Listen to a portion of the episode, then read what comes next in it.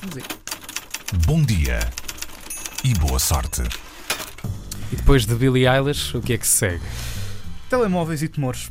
É preciso. Ah, há, quanto tempo, há quanto tempo não ouvimos um estudo sobre a ligação Disseste entre... temores ou tumores? Tu, tu. Tumores.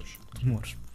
Já há muito tempo que não, não havia hum, notícias sobre, sobre isso. Durante uma altura. Vamos já ficar hipocondríacos, é isso? Vamos lá, vamos lá. Vamos uh, ter a nossa Foi aí que nasceu dose. aquela coisa das pessoas falarem com o telemóvel a, a 10 metros das orelhas. Bom, ainda não há certezas sobre se o uso prolongado dos telemóveis pode ser prejudicial para a saúde, nomeadamente no desenvolvimento de tumores na cabeça. Mas em Itália, um tribunal decidiu passar à frente da comunidade científica. Segundo o jornal Guardian, o Tribunal de Turim confirmou esta semana a decisão de um outro tribunal, de uma instância mais baixa, em relação a um homem a quem foi diagnosticado um neuroninoma do nervo acústico, ou seja, um tumor benigno, mas com eh, que cria incapacidade ao longo do tempo. O caso remonta a 2017. Na altura, a decisão a favor do senhor teve em conta relatórios feitos por dois médicos nomeados pelo tribunal local que apontavam para o aumento do risco de aparecimento de tumores na cabeça em pessoas que estivessem a falar ao telemóvel durante mais de meia hora por dia durante 10 anos. Os juízes concluíram que havia uma relação entre o uso frequente do telemóvel por parte de Roberto Romeo, eh, assim se chamava, o funcionário da empresa Telecom Itália, e o agravamento do estado de saúde, já que Romeo falava ao telemóvel durante mais de 4 horas por dia. Eixe, Isso é imenso. eixe. É muito difícil encontrar pessoas que falem tantas horas seguidas ao, ao telemóvel. Este senhor falava.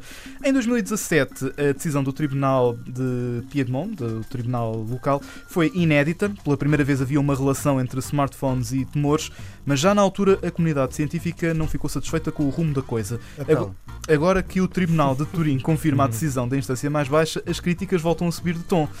Walter Ricciardi, um antigo presidente da Direção-Geral de Saúde italiana, usa a ironia para dizer que ou o coletivo de juízes são candidatos ao Prémio Nobel ou cometeram, diz, um erro monumental, já que criaram um precedente em todo o mundo ao concluírem algo que muitos institutos científicos presti- prestigiados ainda não conseguiram.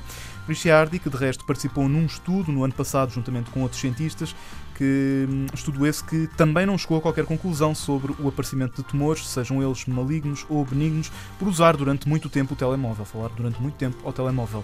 Também o Ministro da Saúde transalpino, Roberto Esperança, já veio dizer que está do lado da Organização Mundial de Saúde, que também não tem evidências de que haja uma ligação entre telemóveis e tumores. De qualquer das formas, hum, fica aqui a atenção. vão, à casa, vão à casa das pessoas, não lhes liguem, não é? É o conselho para, hoje. Peguem em vocês e vão lá visitar as pessoas. Está tudo, Pedro Guilherme. Por agora sim. Bom dia e boa sorte.